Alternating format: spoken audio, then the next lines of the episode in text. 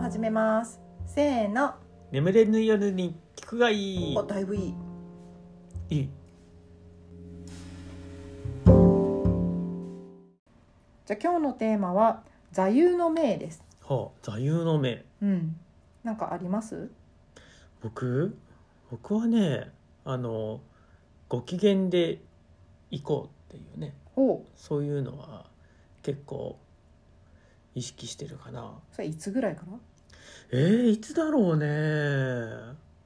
でも学生時代かなもしかしたらねへえあの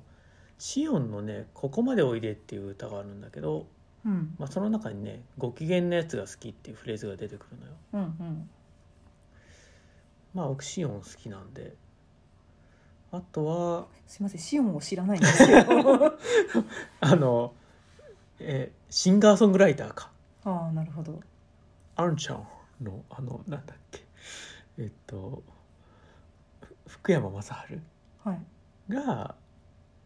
尊敬してるアーティストへえまあシオンと福山雅治のスタイル全然違うような気もするんだけどうんうんまあでも僕もシオン大好きっ子ですね。へえ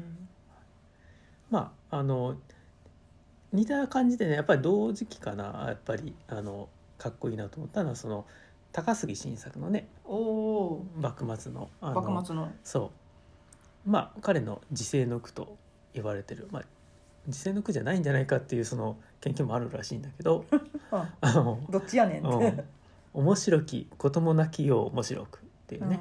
あのそういったのがあって、んうんまあ、これもねその面白くするのはそのあの下の句で「住みなすものは心なりけり」って続くんだけど、うんまあ、面白くするのはその自分の心次第ですよっていうねうんそういう意味で、それやっぱりそうねそれはいいなと思っててやっぱ仕事するようになってからもやっぱりねあの不機嫌な人でねいたくないなっていうのもあって、やうんうんっぱりご機嫌でいたいなっていう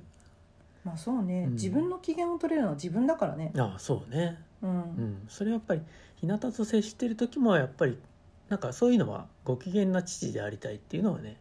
あのイメージはしてたかもしれない。うんなるほどね面白いねそうね、なんか自分の両親がねいつも不機嫌だったらなんか嫌だからね。ああそうね、うんうん私は2つあってうん結構前からもともとあったのはあのその時できるベストを尽くすうんというえ私の心の師の小林健太郎さんがうんラーメンズのうんが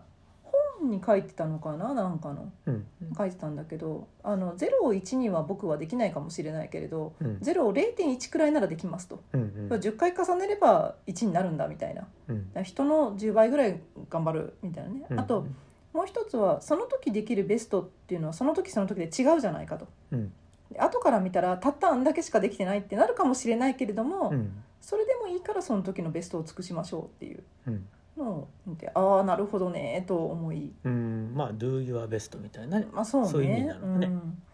でそれはあーその時できるベストって本当にその時その時で違うからうん例えば災害に何か遭いましたってなった時のベストが、とりあえずその時はやりましたとうんでもその後反省をして PDCA を回してうん次考えたらもうちょっと違うことができたりとかってやっぱあると思うので、うんまあそういうことだろうなと思ってなんかちょっと大事だなと思う。うんうん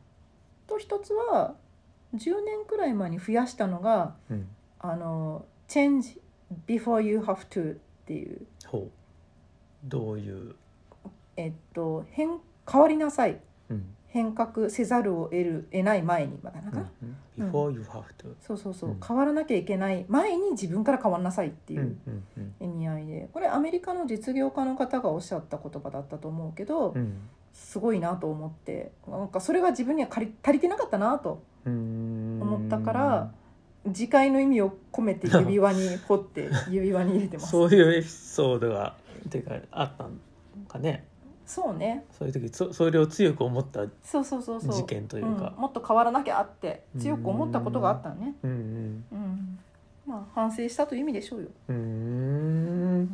まあでもきっといろんな方に会えば会うほどきっといろんな意見が出るだろうからまたいろいろ聞いてみたいですね、そうね確かに、うん